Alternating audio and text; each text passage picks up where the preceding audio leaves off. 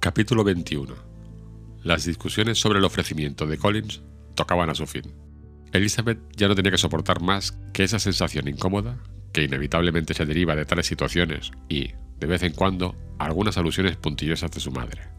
En cuanto al caballero, no demostraba estar turbado, ni abatido, ni trataba de evitar a Elizabeth, sino que expresaba sus sentimientos con una actitud de rigidez y con un resentido silencio. Casi no le hablaba, y aquellas asiduas atenciones tan de apreciar por su parte las dedicó todo el día a la señorita Lucas, que le escuchaba amablemente, proporcionando a todos, y en especial a su amiga Elizabeth, un gran alivio. A la mañana siguiente, el mal humor y el mal estado de salud de la señora Bennet no habían amainado. El señor Collins también sufría la herida de su orgullo. Elizabeth creyó que su resentimiento cortaría su visita, pero los planes del señor Collins no parecieron alterarse en lo más mínimo. Había pensado desde un principio marcharse el sábado y hasta el sábado pensaba quedarse.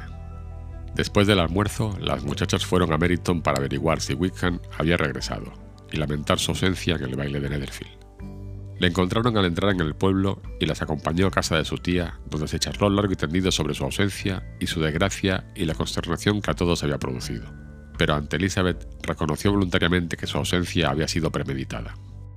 Al acercarse el momento, dijo, me pareció que haría mejor en no encontrarme con Darcy, pues el estar juntos en un salón durante tantas horas hubiera sido superior a mis fuerzas y la situación podía haberse hecho desagradable, además a otras personas. Elizabeth aprobó por completo la conducta de Wickham y ambos la discutieron ampliamente, haciéndose elogios mutuos mientras iban hacia Longbourn, a donde Wickham y otro oficial acompañaron a las muchachas. Durante el paseo, Wickham se dedicó por entero a Elizabeth y le proporcionó una doble satisfacción, recibir sus cumplidos y tener la ocasión de presentárselo a sus padres. Al poco rato de haber llegado, trajeron una carta para Jane. Venía de Netherfield y la joven la abrió inmediatamente. El sobre contenía una hojita de papel muy elegante y satinado, cubierta por la escritura de una hermosa y ágil mano de mujer.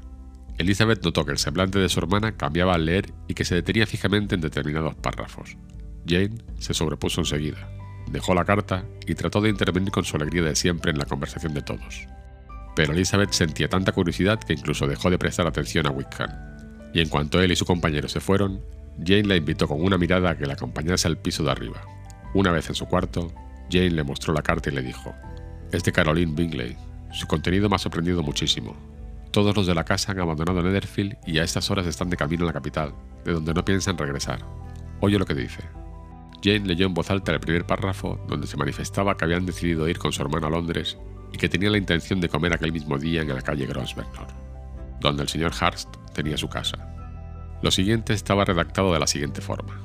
No siento dejar Herefordshire más que por ti, queridísima amiga, pero espero volver a disfrutar más adelante de los deliciosos momentos que pasamos juntas y entre tanto podemos aminorar la pena de la separación con cartas muy frecuentes y efusivas. Cuento con tu correspondencia, Elizabeth escuchó todas estas soberbias expresiones con impasibilidad por la desconfianza que le merecía. Le sorprendía la precipitación con la que se habían marchado, pero en realidad no había por qué lamentarlo. No podía suponerse que el hecho de que ellas no estuviesen en Netherfield impidiesen venir a Bingley, y en cuanto a la ausencia de las damas, estaba seguro de que Jane se consolaría con la presencia del hermano. Es una lástima, le dijo después de una breve pausa, que no hayas podido ver a tus amigas antes de que se fueran, pero no podemos tener la esperanza de que ese más adelante de futura felicidad que tu amiga tanto desea llegue antes de lo que ella cree y que esa estupenda relación que habéis tenido como amigas se renueve con mayor satisfacción como hermanas? Ellas no van a detener al señor Bingley en Londres. Caroline dice que decididamente ninguno volverá a Hertfordshire este invierno. Te lo leeré.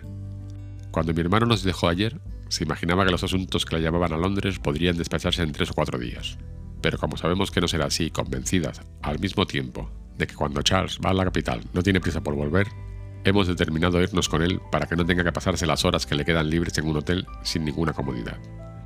Muchas de nuestras relaciones están ya allí para pasar el invierno. Me gustaría saber si usted, queridísima amiga, piensa hacer lo mismo, pero no lo creo posible. Deseo sinceramente que las navidades en Hertfordshire sean pródigas en las alegrías propias de esas festividades, y que sus galanes sean tan numerosos que les impidan sentir la pérdida de los tres caballeros que les arrebatamos.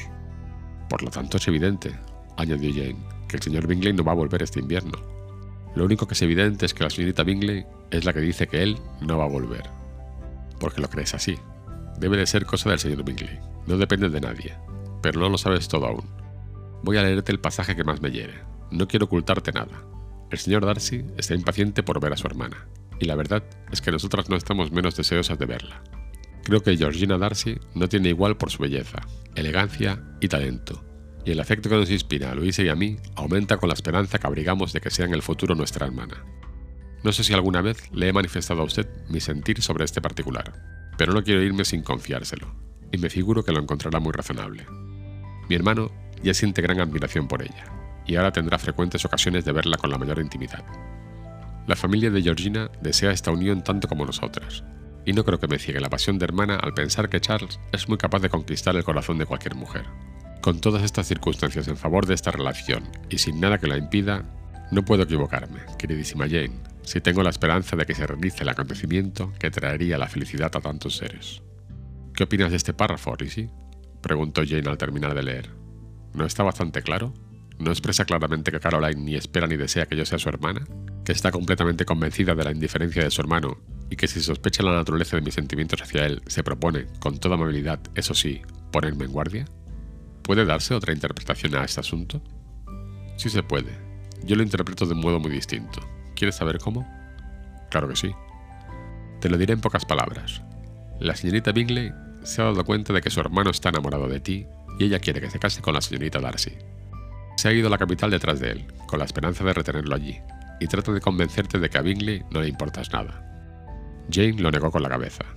Así es, Jane, debes creerme. Nadie que se haya visto juntos puede dudar del cariño de Bingley.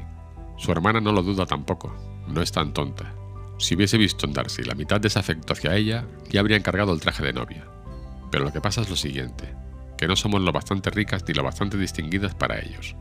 Si la señorita Bingley tiene tal afán en casar a la señorita Darcy con su hermano, es porque de este modo le sería a ella menos difícil casarse con el propio Darcy, lo que me parece un poco ingenuo por su parte.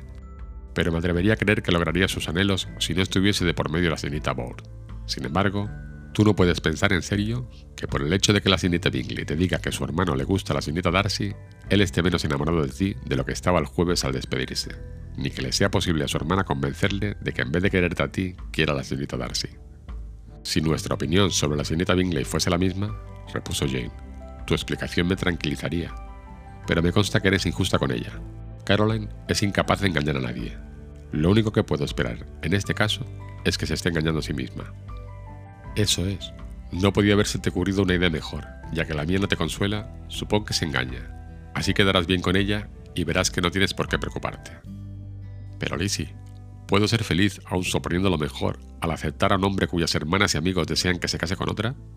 Eso debes decidirlo tú misma, dijo Elizabeth.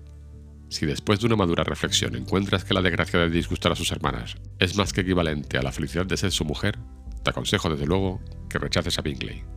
¿Qué cosas tienes? dijo Jane con una leve sonrisa.